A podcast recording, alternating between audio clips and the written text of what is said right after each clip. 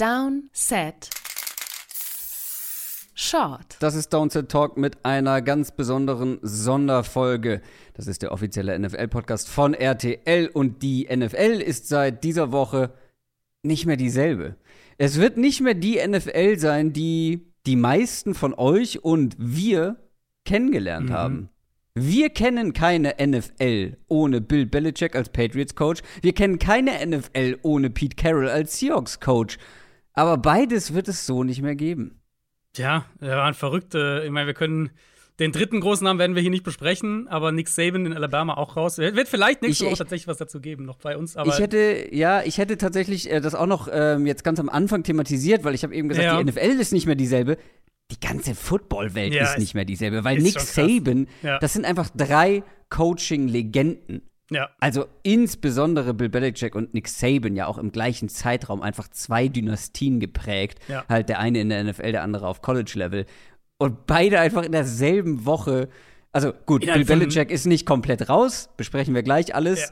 Ähm, den werden wir noch weiter erleben, aber eben Mhm. nicht als Patriots-Coach. Und Nick Saban ist einfach, ist einfach kein Trainer mehr. Das ist, Ja. also das kenne ich einfach nicht. nee, das ist, das ist wirklich so. Ja, ich meine, nicht nur eine Woche, innerhalb von, was war das, 24 Stimmt das? Stunden? Ja, genau. Bei den beiden war es wirklich äh, Also, es- sehr ja, knapp war wirklich, war Carroll drei Stunden später, Saban und dann am nächsten Tag Belichick. Ich glaube, so war der Ablauf. Also, ja, wirklich, wirklich verrückt. Und ich finde sowas viel krasser als jetzt irgendwelche Blockbuster-Trades oder Free Agency-Verpflichtungen oder irgendwie sowas. Weil das verändert wirklich Mhm. was in der Wahrnehmung. Ja. Also das verändert irgendwie wirklich was vom, was es, wenn es darum geht, die NFL zu erleben in irgendeiner Form. Und das ist halt einfach, gerade weil es so langfristige Dinge sind, das sind so zwei Persönlichkeiten, die einfach dazugehört haben. Ja. Ja, und auch, also, dieses, der komische Look in Woche 1 nächste Saison, wenn dann irgendwer anderes, ich meine, bei den Patriots wissen wir es ja schon, wenn dann irgendwer Ja. anderes an der Seahawks-Sideline steht, Ja. ähm. Wenn der nicht gebückt mit den Händen auf den Knien steht und Kaugummi, Kaugummi, kaut. Kaugummi kaut, genau. Das ist schon, ja, das wird wirklich super, super strange sein erstmal. Fangen wir mit Bill Belichick an. Mhm. Der ist nicht länger Head Coach der New England Patriots und vielleicht, vielleicht ist das Gefühl gerade auch in mir zu groß, weil ja, diese Ära ist vorbei, aber wir sind uns ziemlich sicher, dass Bill Belichick noch weitermachen wird. Ja. Aber schauen wir mal auf die letzten 24 Jahre, weil so lange war der Mann Head Coach der Patriots. Ich habe mal ein paar Zahlen, die das einfach nur Mhm. mal zusammenfassen. Die meisten davon kennt ihr, aber ich finde sie noch mal so vor Augen geführt, einfach nur, einfach nur verrückt, weil 24 Jahre, 20 Winning Seasons, 17 Mal Division Leader oder Division Sieger, 13 Mal mindestens Conference Championship Game, 9 Mal Super Bowl, 6 Mal Super Bowl Sieger, 333 Siege. Also Ja. das ist noch vor Patriots-Zeiten, aber 333 Siege hat Bill Belichick jetzt in der NFL geholt, inklusive Playoffs. Platz 2 in den Geschichtsbüchern. Noch. Das zeigt einfach, was für eine, ja, was für eine lebende Legende der Mann ist. Total. Ja, und diese 333 Siege, auf die werden wir natürlich noch zurückkommen. Natürlich. Weil 15 fehlen ihm noch. Also wir reden ja über Regular Yep. Season dann. Ähm, Ach so, nicht in, also, ne, inklusive sorry, also 333 sind inklusive Playoffs. Genau. richtig. 15 Regular Season Siege fehlen ihm aber noch, um diesen Genau. alten Don Schuler All-Time-Rekord zu brechen. Was ja, also, ich weiß, ich glaube, Belichick hat das nie selber gesagt, aber jeder äh, geht fest davon aus, dass das ein sehr zentraler An Antrieb für ihn ist an diesem Punkt seiner Karriere. Und das muss man erstmal alles so stehen lassen. Es gibt einfach keinen Coach, zumindest in der modernen NFL nicht, der eine Franchise so geformt und geprägt hat wie Belichick die Patriots. Und ich meine, wir kommen zu dem, zu dem, der vielleicht am nächsten da rankommt, in diesem Jahrtausend kommen wir gleich noch. Aber Belichick ist halt schon, schon die Nummer eins. Und für mich war auch immer die Tatsache, dass es kein System Belichick oder sowas gibt. Also dieses, dass wir ja eigentlich nie erfolgreiche Coaches aus seinem Coaching-Tree gesehen haben, wenn die woanders hingegangen sind und Headcoach wurden. Für mich war das immer weniger eine Kritik an Belichick selbst, sondern eher das Gegenteil irgendwo. Ein Hinweis halt darauf, wie gut wie einzigartig Belichick ist. Ja. Und dass jeder Versuch, ihn zu kopieren, dann irgendwo nicht klappt, weil manche vielleicht irgendwie seine Art, die ja auch manchmal so ein bisschen schroff ist und seine Herangehensweise, die sicher auch Ja. sehr intern auch mal sehr tough sein kann, versuchen zu kopieren, aber halt nicht den Kern des Ganzen, nämlich dieses gigantische Football-Brain einfach, das Belichick, Mhm. also das, was, was Leute, wenn wirklich, wenn, wenn man mit Leuten auch redet, die in dieser Organisation irgendwie waren, dieses Thema, was bei mir hängen geblieben ist, ist Belichick kann im Prinzip in jedes Position-Meeting gehen und kann, könnte das leiten. Ja. Und das ist natürlich, das kannst du nicht kopieren. Sein Roster-Building-Ansatz, als er Brady hatte, da müssen wir dann gleich sehr differenzieren, aber als er Brady Mhm. hatte, in Ergänzung zu Brady sozusagen, um Brady herumzubauen. Und natürlich, ohne Frage, sein defensives Genie. Das wir ja jetzt immer noch sehen, selbst in dieser Phase. Ja. Das, also, ja, es wird, ich glaube, ich glaube, es wird schwer sein, einen Case zu machen für einen größeren Headcoach, zumindest in den letzten 50 Jahren in der NFL. Und es gibt ja jetzt teilweise, lese ich irgendwo irgendwelche Diskussionen, du hast es gerade schon gesagt, als Tom Brady da war, als er Tom Brady hatte, war alles toll. Seit er weg ist, nicht mehr. Seit Tom Brady nicht mehr bei den Patriots ist, ist der Rekord 29 zu 38. Einmal Playoffs gespielt, kein Playoff-Sieg. Der Roster wurde dazu ähm, immer schlechter. Fragwürdige Draftpicks waren mit dabei. Aber trotzdem ist es ja eigentlich eine alberne Diskussion, darüber zu diskutieren, wie gut ein Headcoach wie Bill Belichick ist, wenn er halt seinen Ja. greatest of all time Quarterback verloren hat. Jeder Headcoach, egal wie gut er ist, würde ohne so einen Quarterback schlechter aussehen. Das ist einfach, das unterstreicht Zumal- ja nur noch mal, wie, Ja.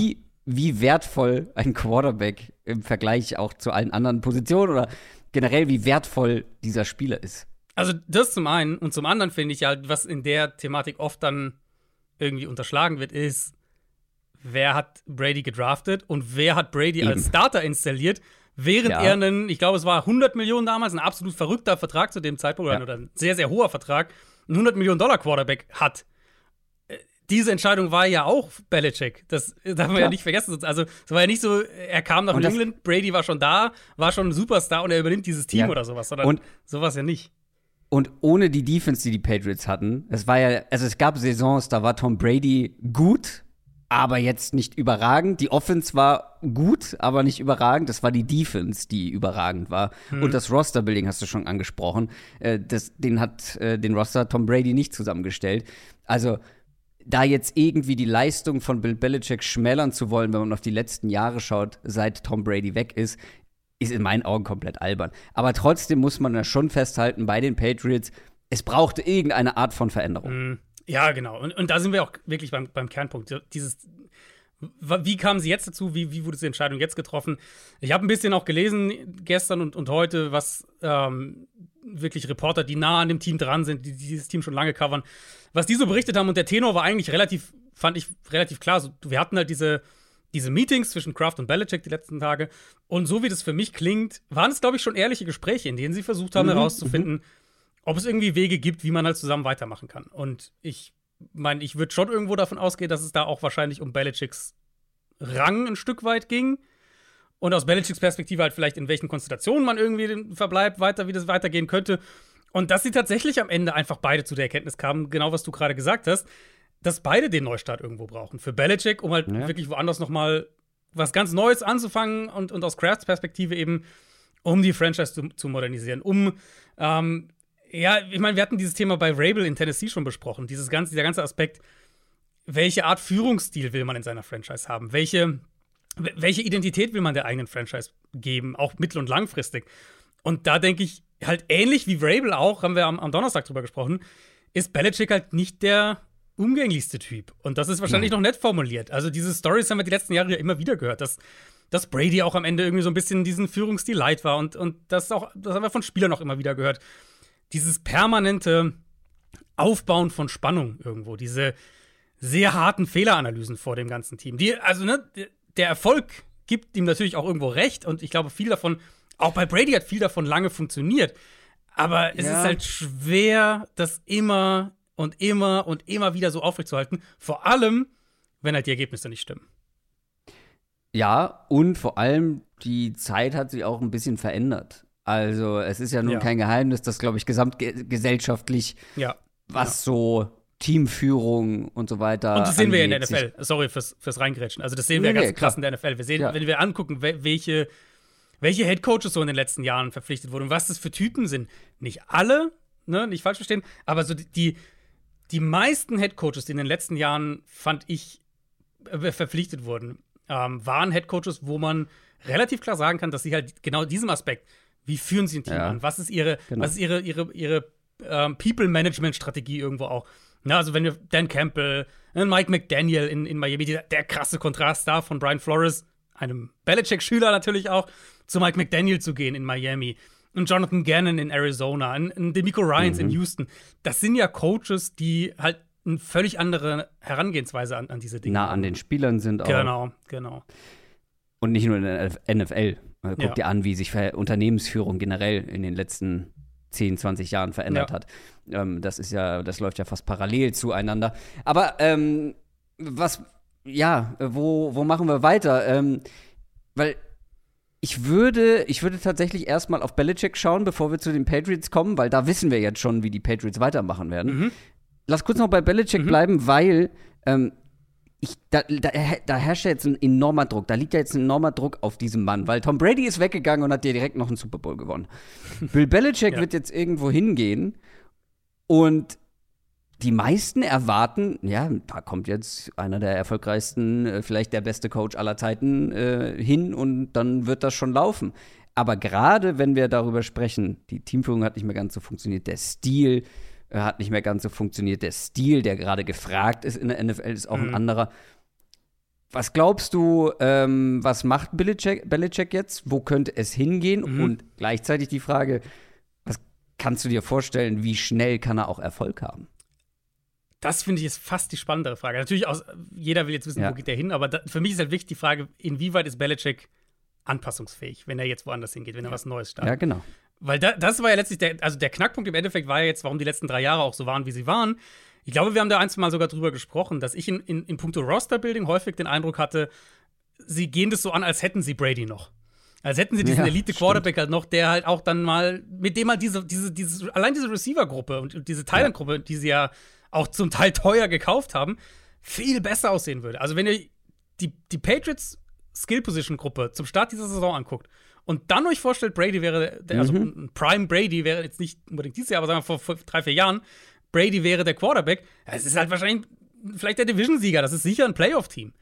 Ähm, und das ist halt der eine Punkt, dieses, dieses Thema Roster-Building, inwieweit Belichick vielleicht auch realisieren musste, dass mit, mit durchschnittlichem oder unterdurchschnittlichem Quarterback-Play einige Dinge auch im Roster-Building anders gemacht werden müssen. Den Eindruck hatte ich schon. Und dann natürlich Quarterback-Management. Und da kommen wir so ein bisschen zu der Frage, weil wir haben jetzt halt diesen Case mit Mac Jones, der ich denke, niemals ein Top-10-Quarterback geworden wäre. Aber der Drop-Off, den er halt seit seiner Rookie-Saison hatte, mhm. den muss man ja Belichick schon ankreiden. Mit den Coaches, die er ihm zur Seite gestellt hat, mit seinem genau. generellen Managen der Position. Auch wie harsh er da teilweise nach außen dann kommuniziert. Jetzt, ich weiß natürlich nicht genau, wie es nach innen äh, dann abläuft, aber der Eindruck von Mac Jones war ja schon so, der ist einfach gebrochen da am Ende dieser, jetzt dieser vergangenen Saison oder dieser, dieser Regular Season. Und sowas musst du natürlich auch überlegen, wenn du jetzt ein Team bist wie Washington mit dem Nummer 2-Pick. Willst du denn, dass Belichick bei all dem, was er mitbringt und was er immer noch ist und kann und hat, dass er dein Rookie-Quarterback quasi formen soll? Willst du mhm. das?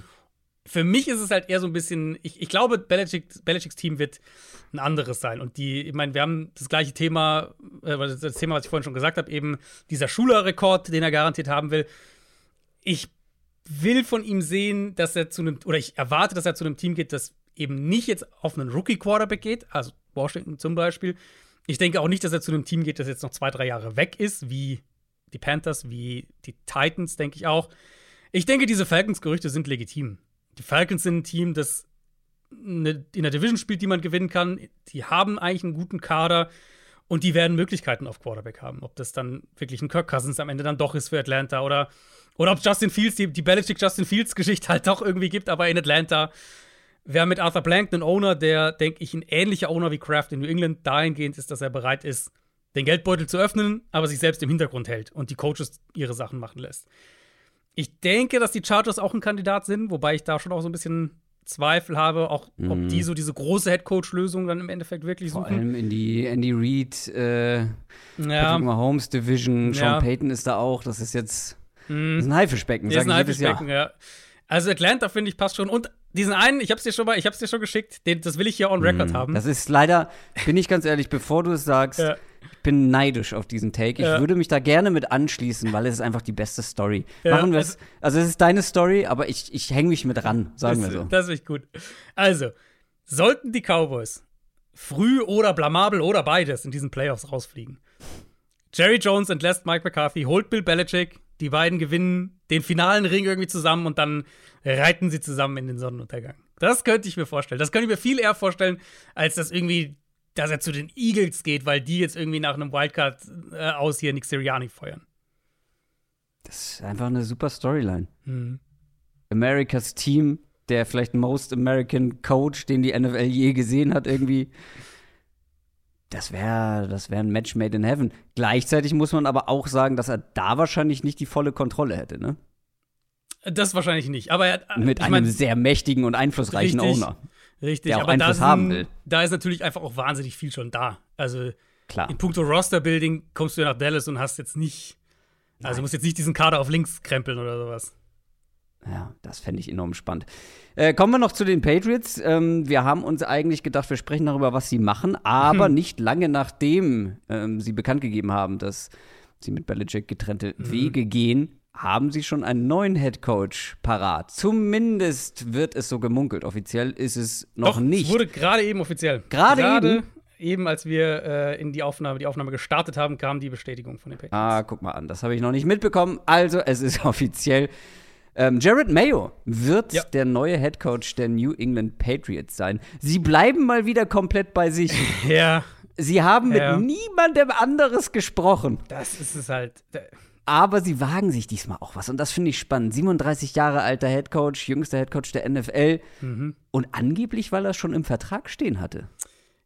Äh, es muss im Vertrag gewesen sein, dass er zumindest, äh, dass die Patriots ihm das erstmal zusichern. Ja. Also die Patriots hätten natürlich da auch rausgekonnt. Ich komme da gleich noch mal drauf zu Wahrscheinlich, sprechen, aber ähm, wenn das nicht vertraglich festgehalten gewesen wäre und auch vor Saisonstart an die Genau. NFL kommuniziert worden wäre, dann hätten sie ihn jetzt gar nicht direkt präsentieren können, Genau. sondern hätten sie Dann ja hätten ihre Interviews führen müssen. müssen, Genau. genau. Ähm, dann da ja, gibt es ja Regeln in der NFL, was du alles mit, du musst mit bestimmten mit Kandidaten mit einer bestimmten Anzahl reden und mit Minorities und so weiter. Also du kannst ja nicht Aber einfach das ist schon wieder so ein clever Move. Also, wenn ja, klappt. also ich hatte mich schon so gefragt, dann mein erster Gedanke war auch so, okay, wie radikal wollen sie jetzt diesen Umbruch machen? Also wenn Robert Kraft halt sagt, er will die Franchise modernisieren, er will andere Hierarchien schaffen, er will andere Kommunikationswege intern schaffen, dann hätte ich es zum Beispiel absurd gefunden, Mike Rabel zu holen, der ja so der andere klar, klar gehandelte Kandidat irgendwo war, weil Mike Rabel kommt da ja rein mit ähnlichen Ansprüchen, ähnliche Kompetenzen zu übernehmen, wie sie Belichick hatte. Und Mayo hat natürlich jetzt nicht dieses Standing, um, um solche Sachen zu fordern. Und dann, dann ist okay, es ist eine Situation, in der das irgendwie vertraglich festgehalten wurde. Ähm, wie gesagt, deswegen können sie es überhaupt nur so schnell machen. Aber trotzdem, also ja, sie wagen sich was äh, schon, aber dann hast du natürlich trotzdem einen, der acht Jahre lang Spieler unter Belichick war und die letzten fünf Jahre lang klar. Coach unter Belichick war. Also wir kennen seinen Führungsstil nicht. Da müssen wir jetzt auch nicht spekulieren, was ist das jetzt für eine Art Head Coach und was wird der für ein Head Coach sein, wissen wir einfach nicht. Ja, vielleicht wird das ja ein kompletter Umbruch sein. Das ist Vielleicht. ein viel, viel jüngerer Typ. Der Genau, wird ein Team sein. anders leiten als ein äh, Ü70 Jahre alter. Kann Belichick. sein, kann sein, aber ich meine, im Endeffekt, Mal. also ja, aber wie sicher sind wir uns da? Weil wir haben ja auch junge Belichick-Assistenten gesehen, die woanders Headcoach wurden und dann halt dann doch irgendwie die Sachen versucht haben, ähnlich anzugehen wie Belichick. Also Josh McDaniels ist jetzt auch keine 80 Jahre alt. Deswegen, ich finde es, Das ist richtig, ja. also ich finde es jetzt, ich finde Ja. ich finde es nicht per se falsch, wenn man sagt, dass, dass das ist jemand, der die Organisation kennt, der weiß, wie die Dinge funktionieren und so weiter. Aber Also- zum einen ist es ein in der Franchise fest verwurzelter Coach, der jetzt Ja. Head Coach wurde, bevor ein neuer GM kommt. Kann das eine gesunde Beziehung zu einem GM dann werden? Und ich finde es nicht gut, dass man nicht wenigstens andere Kandidaten anhört. Ich finde es Das- völlig in Ordnung zu sagen, wir Ja. haben einen Plan, Ja. aber du willst dir doch wenigstens mal andere Ideen, andere Ja. Konzepte, andere Impulse, andere Herangehensweisen anhören, statt halt da die ganze Zeit weiter in deinem eigenen Saft zu brodeln. Das ist meine- das ist halt so mein Punkt, ja. Das ist meine einzige Kritik eigentlich. Wie gesagt, weil einen jungen Trainer zu holen, äh, der mit der mit der Franchise auch verbunden ist, finde ich grundsätzlich nicht schlecht. Ja, ja. Und Ähm, Mayo kann ja auch, ein, das kann ein absoluter Volltreffer sein. Das ist gar nicht mein Punkt. Also Nee, Mayo genau, kann genau. ein totaler Volltreffer sein. Aber du musst, du musst ja über den Tellerrand, du musst ja Richtig. mal die Scheuklappen abnehmen und mal gucken, was haben andere für Ideen. Vielleicht, um dich auch einfach inspirieren zu ja, lassen. vor allem, aber also nach 24 Jahren. Wenn die Ja. jetzt vor zwei Jahren einen Headcoach geholt hätten und da haben sie den jetzt wieder gefeuert und holen jetzt wieder einen Genau. neuen, okay, vielleicht sieht man es dann ein bisschen anders. Aber wir reden ja über eine Franchise, die 24 Jahre den gleichen Headcoach hatte. Ja, das verstehe ich auch überhaupt nicht. Das war wirklich ähm, sehr verwunderlich, weil wie gesagt, also mit dieser Inspiration, die du dann auch einfach bekommst, vielleicht, ähm, was dann auch vielleicht die Koordinatorsuche angeht, was die GM-Suche angeht, einfach um mal zu gucken, wie, wie arbeiten andere, wie denken andere. Da noch mal tiefere Einblicke zu bekommen, wäre ja. extrem sinnvoll in meinen Augen gewesen, von außen betrachtet. Aber gut, das haben sie nicht gemacht, aber jetzt haben wir da zumindest Klarheit. Wollen wir zu den Seahawks kommen? Ja. Zu Pete Carroll. Ich glaube, wir müssen es genau formulieren. Also, Pete Carroll und Seattle haben sich geeinigt, dass Pete Carroll nicht länger der Head Coach der Seattle Seahawks ist. Weil er wurde nicht entlassen, er wird in der Franchise bleiben, aber nicht mehr als Head Coach. Als Head Coach werden wir ihn nicht mehr erleben bei den Seahawks und das haben wir seit 2010. Wurde einmal Super Bowl Champion, 10 von 14 Jahren in den Playoffs und einer, der mit seiner Art, Football spielen zu lassen, mit seiner Art, Defense spielen zu lassen, eine Ära mhm. und vor allem natürlich eine Franchise in der NFL geprägt hat. Ich meine, wie viele von uns oder wie viele von euch, die jetzt gerade zuhören, sind genauso wie ich unter anderem wegen der Seahawks, wegen dieser Legion of Boom am Football hängen geblieben. Also eine unglaublich prägende Figur für die letzten 14 Jahre gewesen. Ja, total. Und ich finde, klar, sportlich ist es eine, Super Bowl gewonnen. Ich glaube, der einseitigste Super Bowl, an den ich mich erinnern kann, dieser Super Bowl gegen, ja. gegen Peyton Manning und die Broncos. Aber du kannst ja die Geschichte der NFL eigentlich von 2010 bis heute nicht ohne Pete Carrolls Impact nicht nur auf die Nein. Seahawks, sondern auf die gesamte NFL erzählen. Seine defensiven Ideen waren der absolute Standard in den frühen 2010er Jahren. Bis ja, wirklich so 2017, 2018, als dann halt diese ganzen Shannon-Style-Offenses so konstant Antworten dagegen hatten, dass Defenses einfach umdenken mussten. Aber sportlich betrachtet hat Pete Carroll nicht nur die eindrucksvollste Legacy in der Seahawks-Geschichte, sondern sein, sein Fingerabdruck und die, die Folgen von seinen Ideen sind ja noch heute in der NFL in den Trends auf beiden Seiten des Balls zu beobachten. Und der sportliche Fingerabdruck konkret in Seattle finde ich, also ich, ich finde ja genau dieses, was du gerade gesagt hast, diese Stats, die sind natürlich schon ein Punkt, diese äh, fast nur, ich glaube, 11, 11 von 14 ne, waren es mit positivem Rekord. Ich habe eine Stat gesehen, die, die, die mich wirklich noch mal so kurz hat äh, nachdenken lassen. Die Seahawks unter Pete Carroll hatten mal einen Lauf zwischenzeitlich von 98 Spielen in Folge, in denen sie im vierten Viertel entweder geführt haben oder aber mit nicht mehr als einem Touchdown hinten lagen. Das ist hm. Konstanz auf einem Level in der NFL, die wir nur ganz, ganz selten sehen. Und ich denke, das spricht einerseits natürlich auch für das Talent irgendwo, dass die Seahawks in den Jahren sich da zusammengesammelt haben. Aber es spricht ja vor allem auch für das, was, was Pete Carroll in dieser Franchise aufgebaut hat und natürlich im direkten Zusammenhang ähm, damit, diese, die Art und Weise, wie sie diese jungen Spieler weiterentwickelt haben. Also, das waren ja ganz viele selbst gedraftete Spieler, von Earl Thomas über Cam Chancellor, mhm. Sherman, Baldwin, Golden Tate, Jermaine Curse, KJ Wright, Bobby Wagner, Michael Bennett, die, diese Spieler, und da waren ja ganz viele mit und, und Late-Round-Picks und auch undrafted Free Agents mit dabei. Ich wollte gerade sagen, also die, ähm, die Kunst, die, äh, die, die, die ersten Picks nicht so richtig zu treffen, aber davon ja. die späteren umso besser zu treffen, ja. das ist auch etwas, was äh, Pete Carroll ja. bzw. die Seahawks sehr geprägt haben. Und das ist natürlich Coaching auch dann ganz, ganz extrem. Und ich, ich, ich glaube, da äh, ja, da sprechen wir halt über, über ein Gespür für Talente irgendwo. Klar, du, du, guckst, du hast vielleicht einen klaren Plan, auch wen, wer zu dir passt. Ich finde, da hat Pete Carroll auch ein paar tolle Sachen gesagt auf seiner Pressekonferenz jetzt am Ende, äh, am Mittwoch, wo er auch gesagt hat, du musst halt erstmal deine eigene Identität finden, als Coach auch. Du musst erstmal mhm. wissen, wer du selbst bist und was deine, so deine, die Prinzipien, auf die du dich stützt und, und die für dich halt essentiell sind, von denen du nicht weggehen kannst. Du musst erstmal wissen, wer du halt selbst bist, bevor du sozusagen anfangen kannst, irgendwie andere zu formen. Und den Eindruck hatte ich halt in Seattle immer unter ihm. Das war immer ein Team. Ich meine, wir haben dieses, das, das, die, die Schlagworte Always Compete von Pete Carroll. Das war ja, ja aber hat sich in, in jeder Phase irgendwie von dieser Franchise ausgedrückt. Und ich meine, im Roster-Building hat das dann vielleicht hinten raus auch zu ein paar Entscheidungen geführt, die wir auch kritisiert haben. Manche im Nachhinein zu Recht, manche zu Unrecht. Aber was die die Team-Culture, die Culture innerhalb der, der Franchise mhm. anging, das steht ja außer Frage, dass er hier einen, einen gigantischen Impact hatte.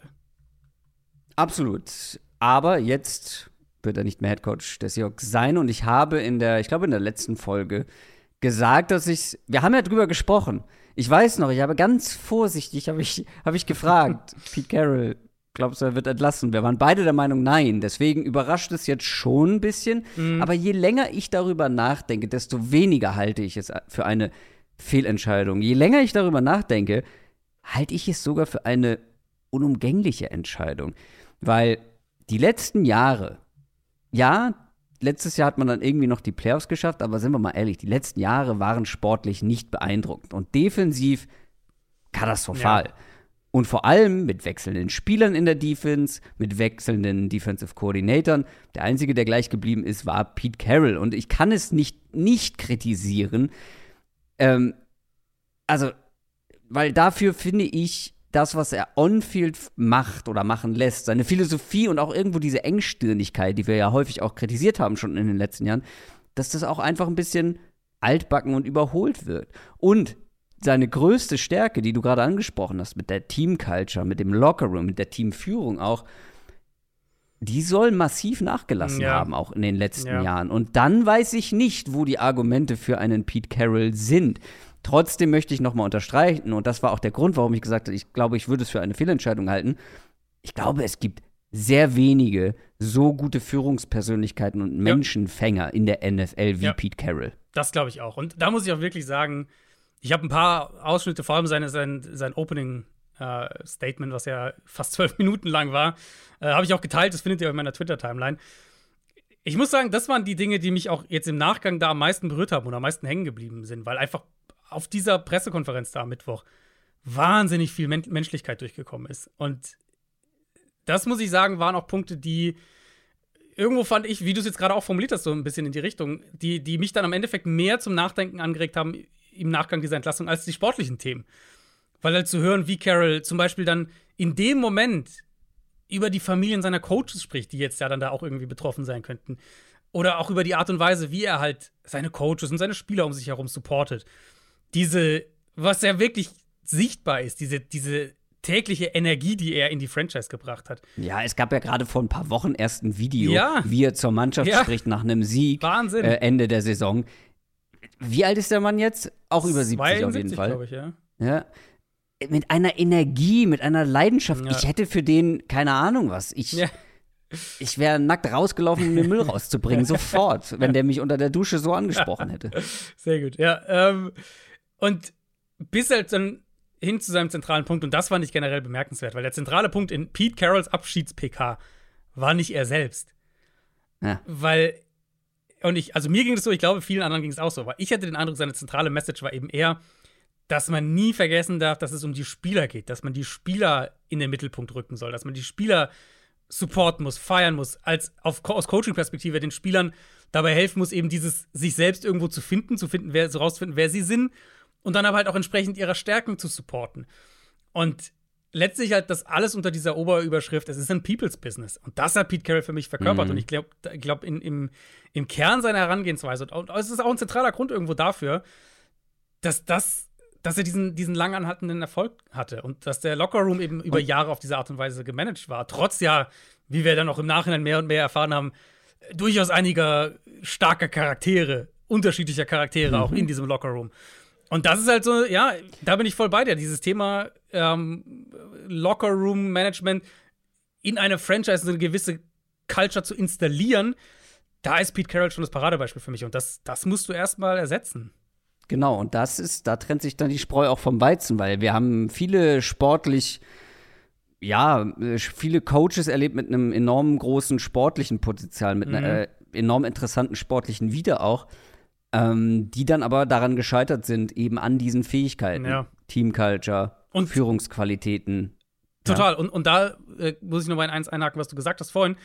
Ich glaube auch, dass da ein Stück weit eben über die letzten ein, zwei Jahre Pete Carroll das nicht mehr so umsetzen konnte, wie wir das von ihm gewohnt waren.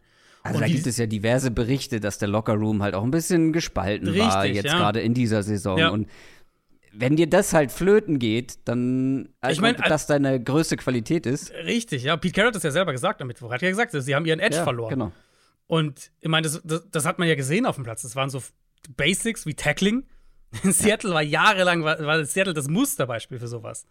Ähm, die, dieses ganze Thema Schemewechsel, defensiv, neuer Koordinator austauschen und so weiter. Und irgendwie kommen sie nicht voran. Und dann, ich fand diese Story aus dem Lockerroom vom vergangenen Sonntag fand ich borderline bizarr. Äh, die Athletic hat das sehr gut gecovert, deren Mhm, Beatwriter hat das mhm. sehr, sehr gut gecovert. Wo eben, also es war ja, die Story war ja, Seattle äh, muss Arizona schlagen und muss dann aber auf Schützenhilfe hoffen, dass die Bears halt die, die Packers schlagen, damit sie noch in die Playoffs können. Die Bears haben, das Bears-Spiel, Packers-Spiel war schon früher fertig. Sie wussten, okay, Arizona, äh, okay, äh, äh, Chicago hat nicht gewonnen, Green Bay hat gewonnen, wir können nicht mehr in die Playoffs kommen. Dann gewinnen sie das Spiel hinten raus noch knapp, weil die Cardinals den, den Kick da verschießen.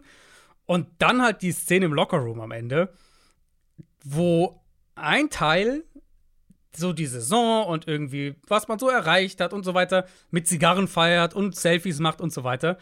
Und halt andere Teile des Teams und eben ganz konkret diese Spieler, die wahrscheinlich noch mehr einfach das, diesen Seahawks-Spirit von Pete Carroll irgendwie verkörpern, wie Bobby Wagner, wie Tyler Lockett. Die fanden das halt eher befremdlich und haben auch dann eben da nicht mitgemacht und haben auch danach so drüber gesprochen, so, ja, hat ein paar Junge, paar Junge dabei und die, so, die lernen das gerade so ein bisschen in die Richtung. Aber das fand ich beschreibt diesen Disconnect eigentlich ganz gut. Eben innerhalb des Lockerrooms, aber ja auch irgendwo dahingehend, dass, dass Carroll halt nicht mehr das gesamte Team auf die Art und Weise erreicht hat, wie es noch vor ein paar Jahren der Fall war. Und wie geht's jetzt weiter in Seattle? Weil da entsteht ein riesiges Vakuum. Da entsteht ein riesiges Vakuum, ein riesiges Loch, was Pete Carroll hinterlässt und ihn sportlich besser zu ersetzen, ihn abzugraden. Das ist die eine Sache. Ich glaube, du findest relativ leicht einen Headcoach, der für die heutige NFL bessere Ideen mitbringt, bessere Koordinator irgendwie am Start hat als Pete Carroll. Aber dann muss er halt eben den anderen Part auch noch wuppen. Richtig. Und was glaubst du, in welche Richtung gehen sie da? Das ist ja, ist ja wirklich die spannende Frage. Und ich meine, da muss man, ich weiß, das haben wir jetzt vielleicht noch gar nicht so klar genug gesagt. Das ist ja eine klare Franchise-Entscheidung.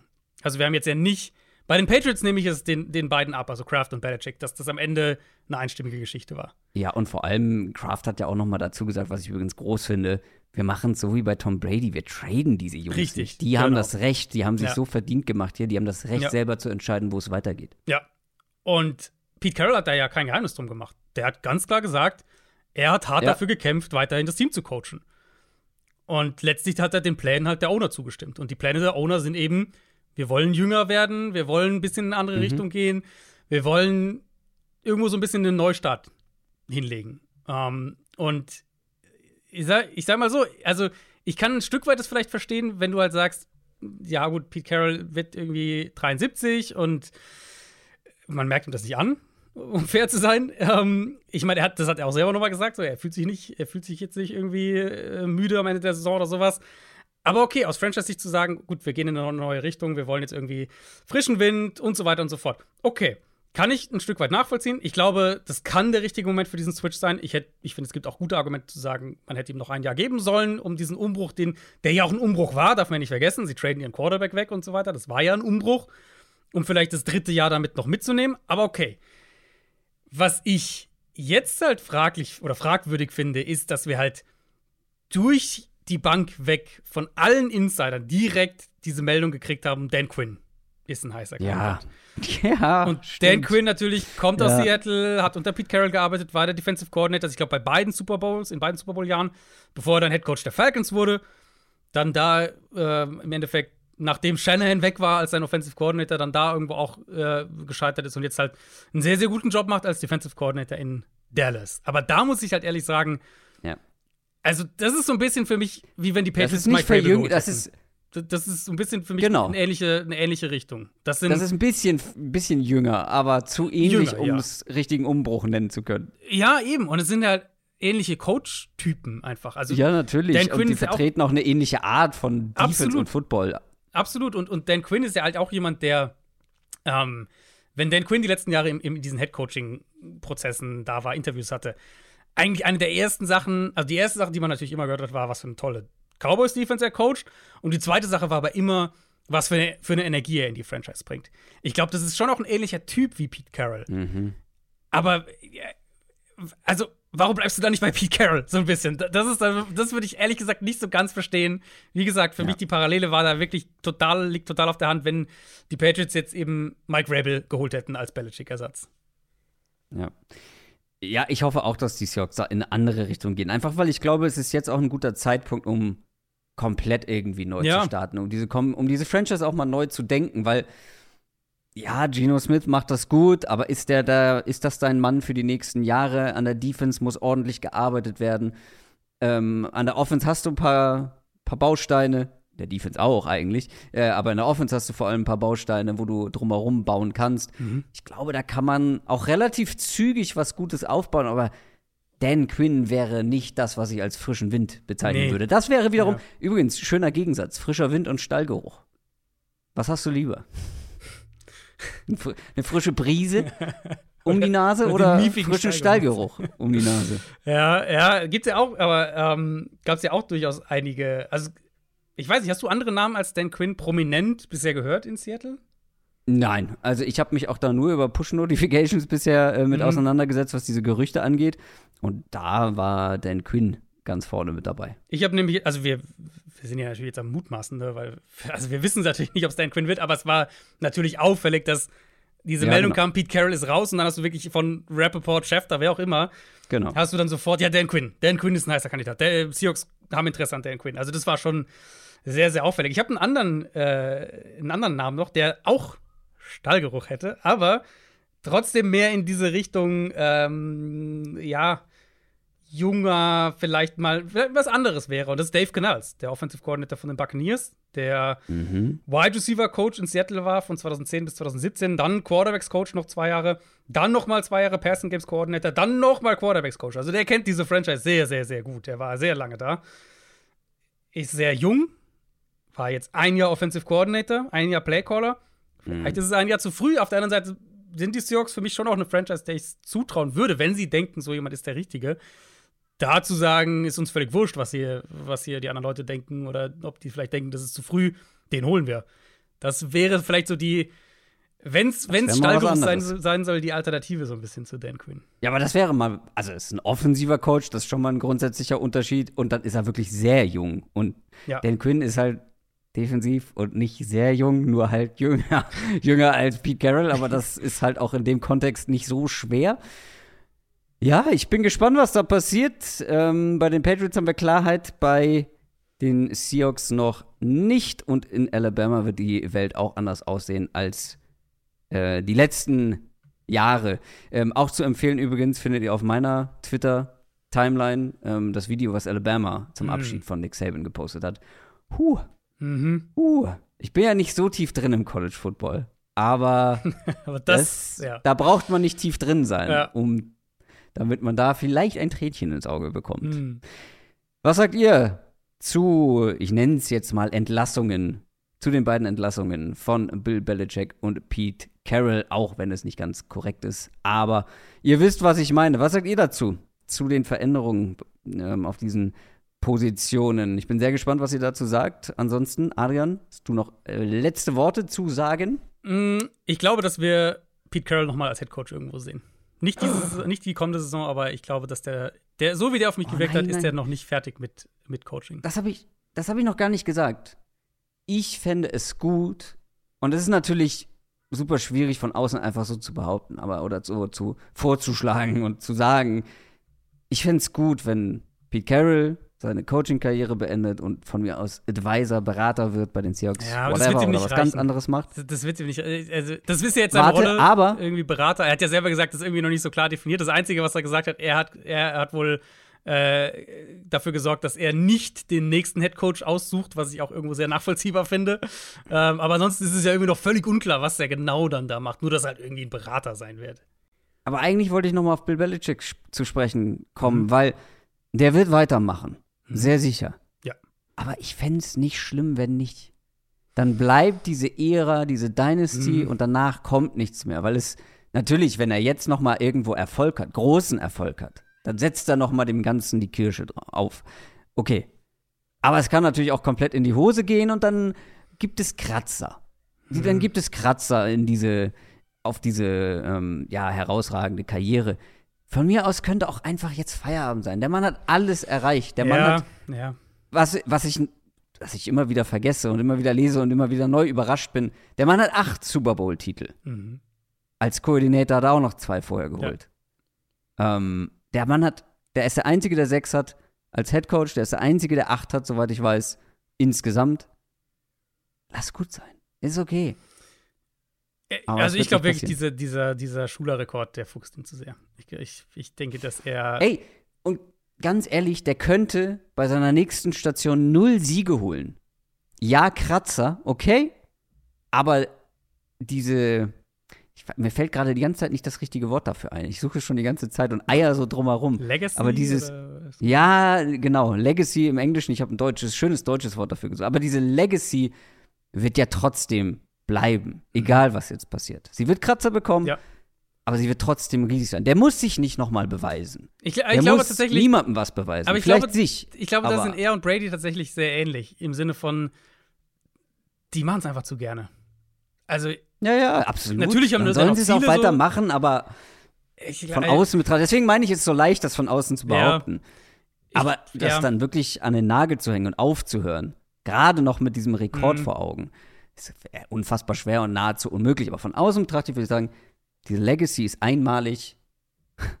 Let it rest. So, ja, lass es da.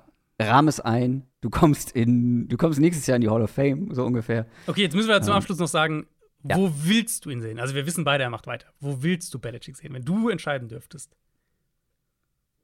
Naja, haben wir ja, also das schönste Szenario haben wir ja schon gemalt. Okay, von, sagen wir von den Teams, die jetzt tatsächlich einen offenen, einen offenen Okay. Posten haben. Mm, Chargers. Hm, ist auch meine Tendenz. Da hat er den besten Quarterback, den er sich wünschen kann. Der, glaube ich, aktuell, jetzt mal, also von den offenen Positionen den besten Quarterback. Und du hast da, ich glaube, vieles von dem, was Bill Belichick verkörpert, hat den Chargers in den letzten Ja. Jahren oder über viele Jahre hinweg gefehlt. Das ist genau eins zu eins mein Gedankengang. Ich glaube, diese Ja. Franchise braucht halt mehr. Ich glaube, Ben Johnson und Herbert und so, das könnte super, super toll sein. Aber diese Ja. Franchise braucht halt, glaube ich, mehr als nur, in Anführungszeichen, einen guten offensiven Playcaller oder Genau. einen Headcoach, der modern denkt oder sowas. Okay, machen wir Schluss. Das ist äh, eine der längeren Short-Folgen, aber auch zu Recht, wenn die beiden, also der eine kam ein paar Stunden nach unserer Aufnahme für unsere re reguläre Folge, das sehen wir immer super gerne. Und dann kam auch noch Bill Belichick, müssen wir gemeinsam machen. Das war unsere Folge zu Bill Belichick und Pete Carroll. Wir hören uns am Montag wieder. Macht's gut. Tschüss. Ciao, ciao.